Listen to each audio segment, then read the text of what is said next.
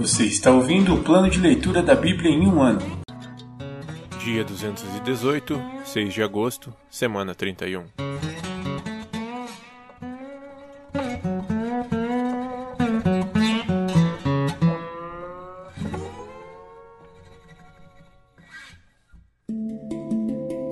Novo Testamento.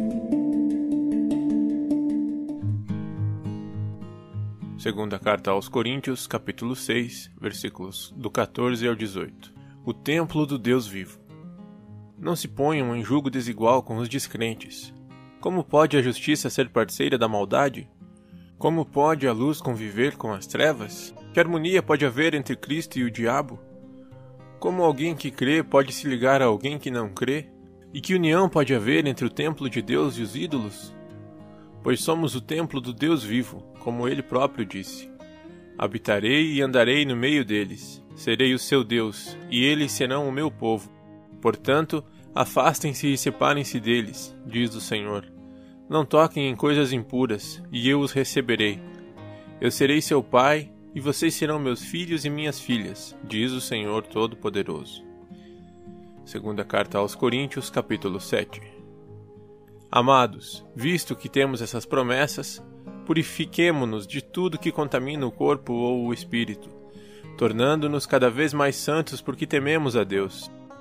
Peço-lhes que abram o coração para nós. Não prejudicamos ninguém, nem desencaminhamos ninguém, nem nos aproveitamos de ninguém. Não digo isso para condená-los, já lhes disse que vocês estão em nosso coração. Estamos juntos, seja para morrer, seja para viver.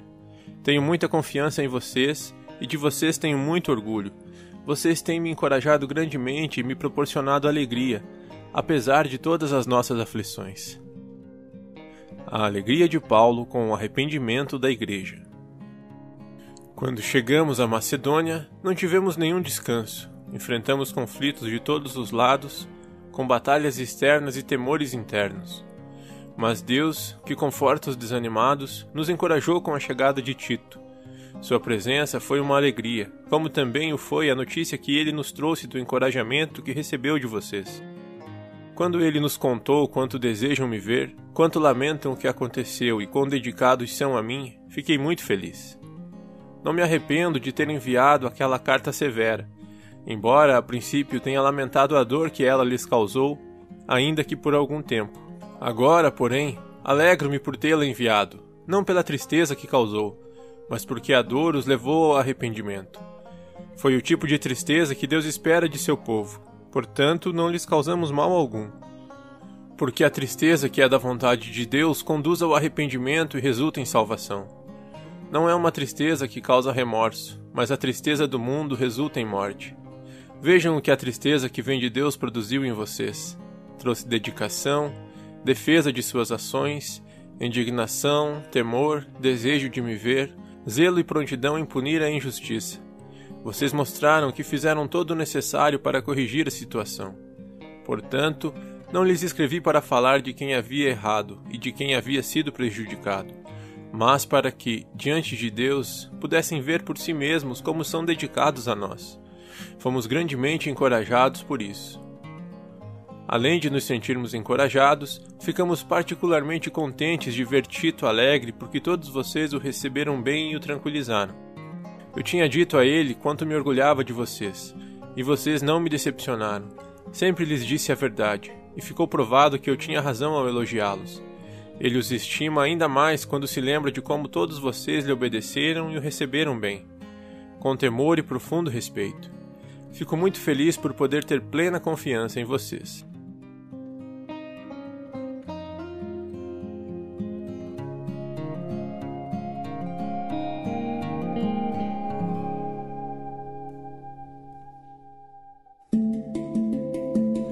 Antigo Testamento.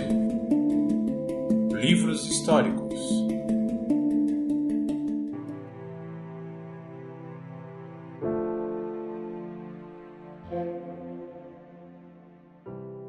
Segundo o livro dos Reis, capítulo 19 Ezequias busca a ajuda do Senhor.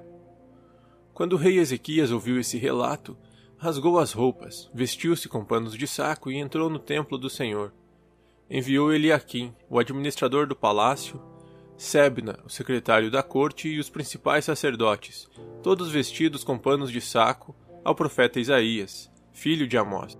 Eles lhe disseram: Assim diz o rei Ezequias: Hoje é um dia de angústia, insulto e humilhação. É como quando a criança está prestes a nascer, mas a mãe não tem forças para dar à luz. Contudo, talvez o Senhor, seu Deus, tenha ouvido o porta-voz que o rei da Síria enviou para desafiar o Deus vivo e o castigue por suas palavras. Por favor, ore por nós que restamos. Depois que os oficiais do rei Ezequias transmitiram a mensagem ao profeta Isaías, ele respondeu: Digam ao rei que assim diz o Senhor: Não se assuste com os insultos que os mensageiros do rei da Síria lançaram contra mim. Ouça, eu mesmo agirei contra o rei da Síria, e ele receberá notícias que o farão voltar para sua terra. Ali eu providenciarei que ele seja morto à espada. Enquanto isso, o porta-voz partiu de Jerusalém e foi consultar o rei da Assíria, pois tinha sido informado de que o rei havia deixado Laques e estava atacando Libna. Logo depois, o rei Senaqueribe recebeu a notícia de que Tiraca, rei da Etiópia, havia saído com seu exército para lutar contra ele. Então enviou seus homens de volta a Ezequias em Jerusalém com a seguinte mensagem: esta é uma mensagem para Ezequias, rei de Judá. Não deixe que seu Deus, em quem você confia, o engane com promessas de que Jerusalém não será conquistada pelo rei da Assíria. Você sabe muito bem o que os reis da Assíria fizeram por onde passaram. Destruíram completamente todos que atravessaram seu caminho. Quem é você para escapar? Acaso os deuses de outras nações, como Gozã, Arã, Rezef e o povo de Éden, que estavam em Telassar, as livraram? Meus antecessores destruíram todos eles. O que aconteceu ao rei de Ramate e ao rei de Arpade? O que aconteceu aos reis de Sefarvaim, de Rena e de Iva?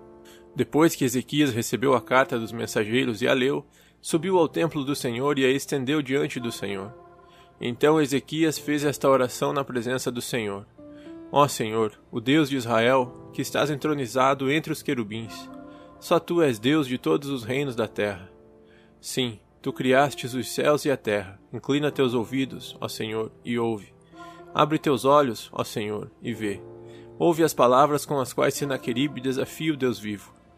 É verdade, Senhor, que os reis da Assíria destruíram todas essas nações. Lançaram os deuses dessas nações no fogo e os queimaram. É claro que os assírios conseguiram destruí-los. Não eram deuses de verdade, mas apenas ídolos de madeira e pedra moldados por mãos humanas. Agora, Senhor, nosso Deus, salva-nos do poder desse rei. Então todos os reinos da terra saberão que somente tu, Senhor, és Deus. Isaías prediz o livramento de Judá. Então Isaías, filho de Amós, enviou esta mensagem a Ezequias: Assim diz o Senhor, o Deus de Israel: Ouvi sua oração a respeito de Senaqueribe, rei da Assíria, e o Senhor proferiu esta palavra contra ele a filha virgem de Sião o despreza e ri de você. A filha de Jerusalém balança a cabeça com desdém enquanto você foge. A quem você desafiou e de quem zombou? Contra quem levantou a voz? Para quem olhou com arrogância? Para o Santo de Israel, por meio de seus mensageiros, desafiou o Senhor. Disse: Com meus numerosos carros de guerra conquistei os montes mais elevados. Sim, os picos mais remotos do Líbano. Cortei seus cedros mais altos e seus melhores ciprestes. Cheguei às suas regiões mais distantes e explorei suas florestas mais densas. Cavei poços em muitas terras estrangeiras e me refresquei com sua água. Com a sola de meu pé, sequei todos os rios do Egito. Mas você não sabe? Eu decidi tudo isso há muito tempo. Planejei essas coisas no passado distante e agora as realizo. Planejei que você transformaria cidades fortificadas em montes de escombros. Por isso, seus habitantes perdem as forças e ficam assustados e envergonhados. São frágeis como a relva, indefesos como brotos verdes e tenros. São como o capim que surge no telhado, queimado antes mesmo de crescer. Mas eu o conheço bem. Sei onde está e sei de suas idas e vindas. Sei como se enfureceu contra mim, e, por causa de sua raiva contra mim e de sua arrogância que eu mesmo ouvi, porei minha argola em seu nariz e meu freio em sua boca. Eu o farei voltar, pelo mesmo caminho por onde veio. Então Isaías disse a Ezequias: Esta é a prova de que minhas palavras são verdadeiras. Neste ano vocês comerão somente o que crescer por si, e no ano seguinte o que brotar disso. Mas, no terceiro ano, semeiem e colham. Cuidem de suas videiras e comam de seus frutos. Vocês que restarem em Judá, os que escaparem da destruição, lançarão raízes em seu próprio solo, crescerão e darão frutos, pois um remanescente de meu povo sairá de Jerusalém. Um grupo de sobreviventes partirá do Monte Sião. O zelo do Senhor dos Exércitos fará que isso aconteça. E assim diz o Senhor a respeito do rei da Assíria: Seus exércitos não entrarão em Jerusalém, nem dispararão contra ela uma só flecha. Não marcharão com escudos fora de suas portas, nem construirão rampas de terra contra seus muros. O rei voltará à terra dele pelo mesmo caminho por onde veio. Não entrará na cidade, diz o Senhor. Por minha própria honra e por causa de meu servo Davi, defenderei esta cidade e a libertarei. Naquela noite, o anjo do Senhor foi ao acampamento assírio e matou 185 mil soldados assírios. Quando os sobreviventes acordaram na manhã seguinte, encontraram cadáveres por toda a parte. Então Senaqueribe, rei da Assíria, levantou o acampamento e partiu para sua terra. Voltou para Nínive e ali ficou. Certo dia, enquanto ele adorava no templo de seu deus Nisroque, seus filhos Adrameleque e Sarezer o mataram à espada. Fugiram para a terra de Ararat e o outro filho, Esar-Adon, se tornou seu sucessor na Assíria.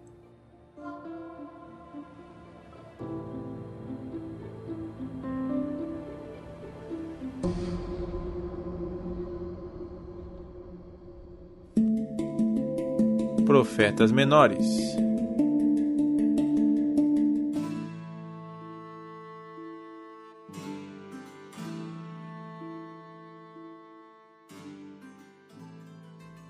Livro de Naum, capítulo 1 Naum, que vivia em Eucós, recebeu numa visão esta mensagem acerca de Nínive. A ira do Senhor contra Nínive. O Senhor é Deus zeloso, cheio de vingança e ira. Vinga-se de todos que a ele se opõem e reserva sua fúria para seus inimigos.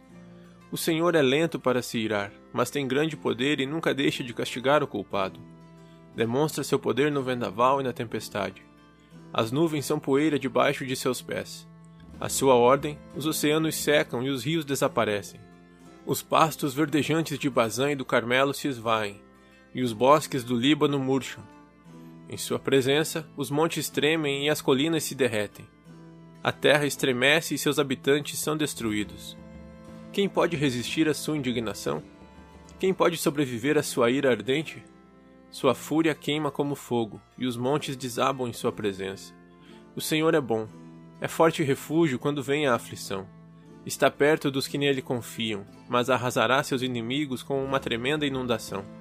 Perseguirá seus adversários escuridão adentro. Por que vocês tramam contra o Senhor? Ele os destruirá com um só golpe. Não precisará vir outra vez. Seus inimigos, emaranhados como espinheiros e cambaleantes como bêbados, serão queimados como palha seca. Ó Nínive, quem é esse seu conselheiro perverso que trama o mal contra o Senhor? Assim diz o Senhor: embora os assírios tenham muitos aliados, serão destruídos e desaparecerão. Ó meu povo, eu o castiguei antes, mas não o castigarei outra vez. Agora quebrarei o jugo sobre seu pescoço e arrancarei as correntes de sua opressão. E assim diz o Senhor acerca dos assírios: vocês não terão mais filhos para dar continuidade ao seu nome. Destruirei todos os ídolos nos templos de seus deuses. Estou preparando uma sepultura para vocês, pois são desprezíveis.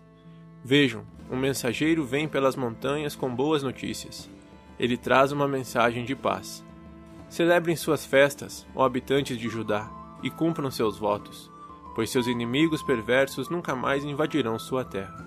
Serão completamente destruídos.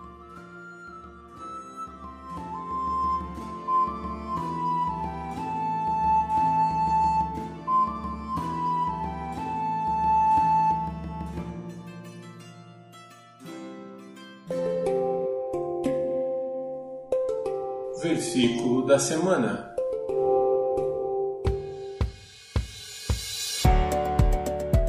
O Senhor é bom, uma fortaleza no dia da angústia, e conhece os que confiam nele. Naum 1, 7. O Senhor é bom, uma fortaleza no dia da angústia, e conhece os que confiam nele. Naum 1, 7. O Senhor é bom, uma fortaleza no dia da angústia, e conhece os que confiam nele. Naum 1, 7.